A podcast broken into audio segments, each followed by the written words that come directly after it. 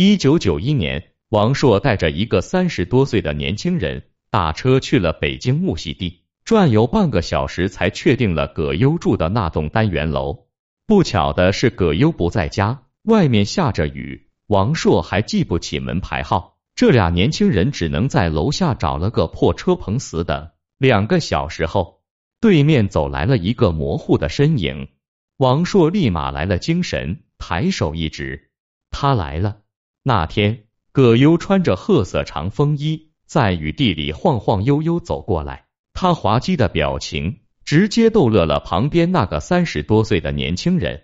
他叫冯小刚，此时还是个写剧本的小编辑。都说有人的地方就有江湖，更何况处于名利场中间的娱乐圈呢？见惯了前一秒如胶似漆的铁磁关系。后一秒就撕破脸，开始在社交媒体互相痛斥。在这样塑料情谊充斥的环境下，真情实感显得尤为珍贵。工作上相互交流切磋，对方得奖只会衷心高兴，而不是拉踩。能将这种情谊绵延三十年的，就是冯小刚和葛优。零幺初时，在一九九零年，冯小刚还不是人尽皆知的导演。而是在各个影视剧作中担任美术指导、编剧。葛优还不是现在人们口中的葛大爷，而是刚刚在影视界崭露头角的新人。虽然没有那么风光无限，但冯小刚早早关注到了这个长得并不帅气的演员，总觉得身上有股劲儿很特别。而作为编剧加作家的王朔，当时可谓风头正劲，多部作品被搬上了大荧幕进行演绎。参与策划的渴望在国内掀起了收视高潮，感动全国千万人，被誉为电视剧发展史上的里程碑。趁着这股东风，同为编剧的冯小刚便找王朔合计着在干票大的，那编辑部的故事最合适不过，按当时的风向，定能成为爆款。只是这部剧中六个性格迥异的编辑选角成为头等大事。冯小刚虽然跟葛优还没有交集，但脑海里出现的第一个人选就是葛优。跟王朔一合计，立刻得到认同。于是王朔带着冯小刚就去葛优家找人。毕竟之前王朔就跟葛优合作过影片《顽主》，葛优还凭借这部剧收获了首个金鸡奖的最佳男主角提名。有这份合作基础，想来邀请葛优加入应该不是难事。这俩人也是相当行动派，说好要找葛优，直奔葛优家。结果进了院，王朔死活想不起来葛优家具体的门牌号，俩人左右徘徊，没什么好办法，但都很执着的相信葛优一定会出门能碰见。结果与预想的稍有差池，但也不坏。等了近两个小时，还真碰到了葛优。见面简单寒暄后。便进入主题，说明来意。不巧的是，当时葛优已经答应了张小敏出演他导演的大冲撞。冯小刚没放弃，几番游说，葛优心里其实也清楚，王朔做背书的作品一定差不了。更何况与已经答应了戏相比，明显编辑部的故事各方面都更诱人。经过考量，葛优做了件可能现在看起来有点失信的事情。那就是推掉之前的戏约来演编辑部的故事。葛优不负众望，演活了剧中东宝的角色，斩获金鹰奖最佳男主角奖。很多人见了葛优都直呼剧中角色名字，连代言火腿肠广告都是用的剧中东宝歌龄称呼。只是谁也没想到，这次合作不仅为葛优打开了知名度，还正是建立了他与冯小刚的深厚友谊。一合作就是三十年，至今合作的作品有十余部。二人不仅成为了工作中的好搭档，更成为了生活中的好兄弟。零二好兄弟拉拉手，编辑部的故事播出那年，冯小刚为葛优量身定做了一部电影《大撒把》。电影拍摄期间，葛优就发现冯小刚最近心神不宁，很反常。一再逼问下，冯小刚才说出了实情。冯小刚有个一岁半的女儿，患有先天恶劣。为了让女儿能像正常人那样说话，姐夫特意为她起名叫冯思雨。现在这个年龄是时候做手术了。当时各方面的医疗技术还没有那么成熟，也没有发达的网络可以查询。找到靠谱医院进行手术，需要大量人为调查了解。葛优得知后，便跟妻子为此东奔西走，几近跑遍了北京大大小小医院，托人打听，得到医生亲口说的没有任何风险后，葛优赶紧通知了冯小刚，这才让冯思雨成功进行了手术。冯小刚在医院看着帮忙跑前跑后的葛优，心里感激，却说不出任何肉麻的话，只是用力捏了捏葛优的肩膀，红了眼眶。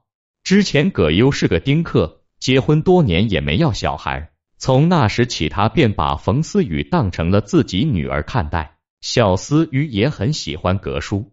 葛优每次找冯小刚时，都要被这个女儿缠着玩一会儿游戏。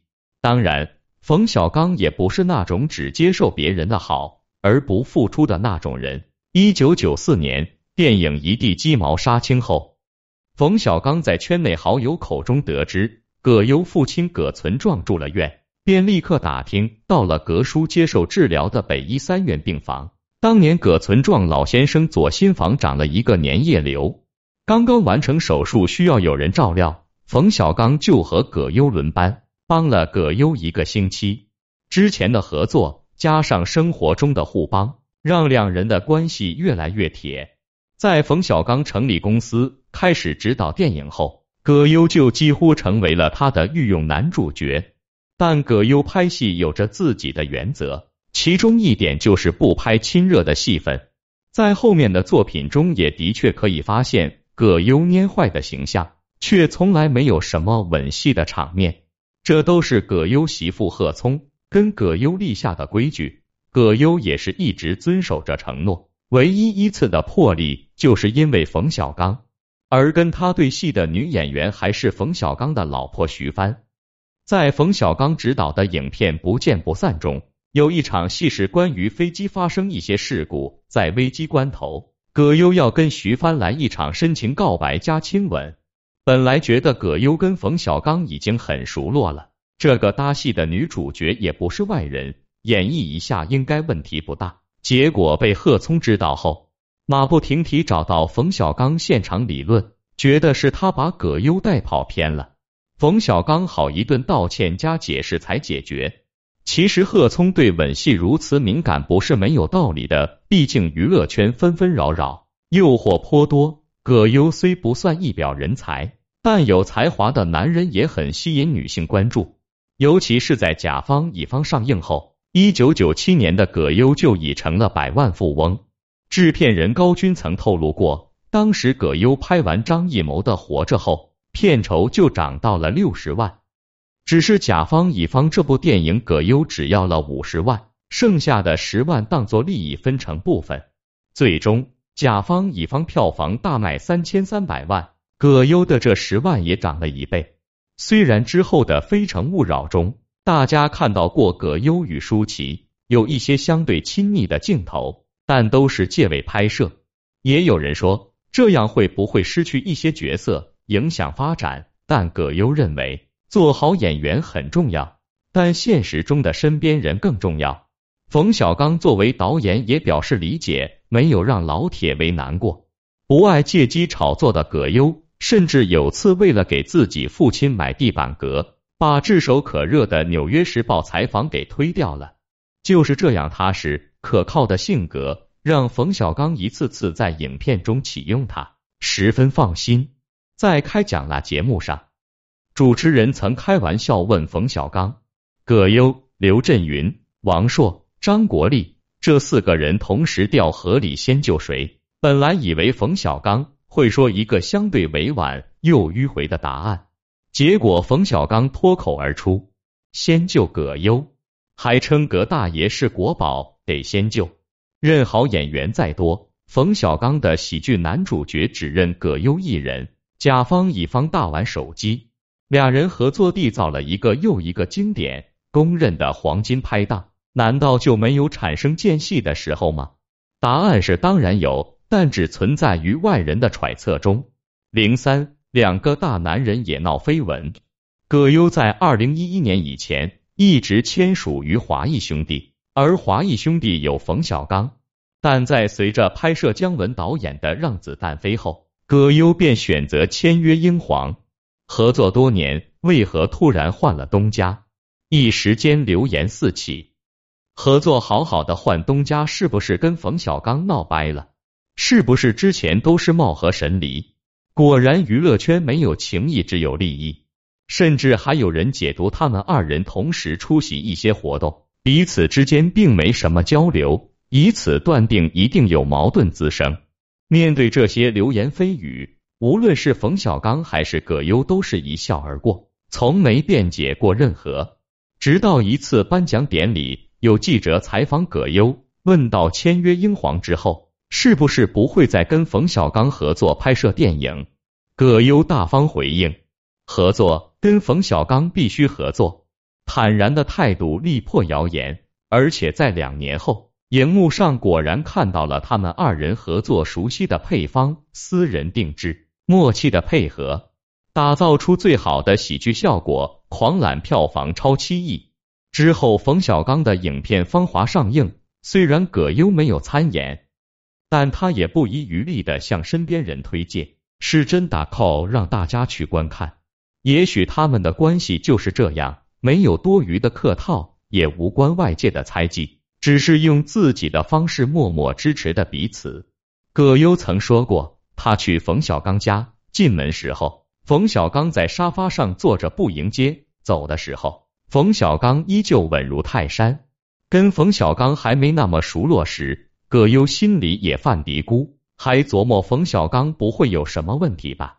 熟了以后才知道。这是冯小刚独特的交友方式，只有他看中的人，觉得可交往的朋友，他才能做到这么肆无忌惮，只沉浸自己的世界，而不用管所谓的礼节。在外人都以为他们之间在一起谈论最多的一定是工作时，冯小刚却说，谈论演戏、拍戏只占据很小一部分。俩人在一起，至少有三分之二的时间都是说生活琐碎。围绕着一地鸡毛，这是构成他们友谊十分重要的基础。在合作中，也就非常了解对方的优点和缺点。冯小刚和葛优从江湖出逢到现在已有三十余年。冯小刚的臭脾气是远近闻名，在被媒体屡屡批评为小钢炮时，很少为自己辩解。任何的葛优站出来为冯小刚发声，称冯导只是为了作品能达到更好的效果。他只是太操心，毕竟不是所有工作人员都靠表扬就能听话。而在片场，葛优往往会因为一句台词较真，跟冯小刚意见不合，但冯小刚却不会因此对葛优发脾气。他觉得在演戏这方面，葛优是行家，更何况现在演员有几个能这么细琢磨台词的？所以圈内人尽皆知的小钢炮，在葛优这儿却是中国好脾气。冯小刚称葛优是国内贺岁档电影的扛把子，撑起了贺岁片的半边天。葛优则称作为演员能在演艺方面有所成就，最关键的是选对了合作的对象。他们的互相称赞毫无虚假的空洞，彼此心照不宣，毫无保留的信任，在娱乐圈内更是鲜有且珍贵。就连冯小刚的爱人徐帆都笑称，三个人在一起，如果有一个算外人。那个人是他自己，也难怪当年葛优会被报道成为第三者。现如今，冯小刚和葛优都已经步入花甲，没有了年轻时的矍铄，也少了几分跟年轻人争夺市场的野心，出现在公众视野的频次变少，似乎也就少了更多的纷扰。二人有更多的时间把酒言欢，感慨往昔。也许有人会说，冯小刚也好，葛优也罢。朋友也就彼此没再多了，但可能也就只有在年轻的时候才会觉得朋友要越多越好，遍布天下。其实这是一种略显浅薄的自负。真正的友谊都不是喧嚣的，并不需要对着外界一遍遍秀，用嘴一遍遍对着镜头说，需要全天下的人配合着演。最好的关系大概只是有幸遇见，恰好合拍，随缘而生。浓淡相宜。尤其在细节都会被无限放大的娱乐圈，能忽略外界的挑拨杂音，只信任着对方，可以称之为清流。老冯头和优子的合作篇章还会继续，友谊故事也在继续，下一站会去哪儿？我们拭目以待。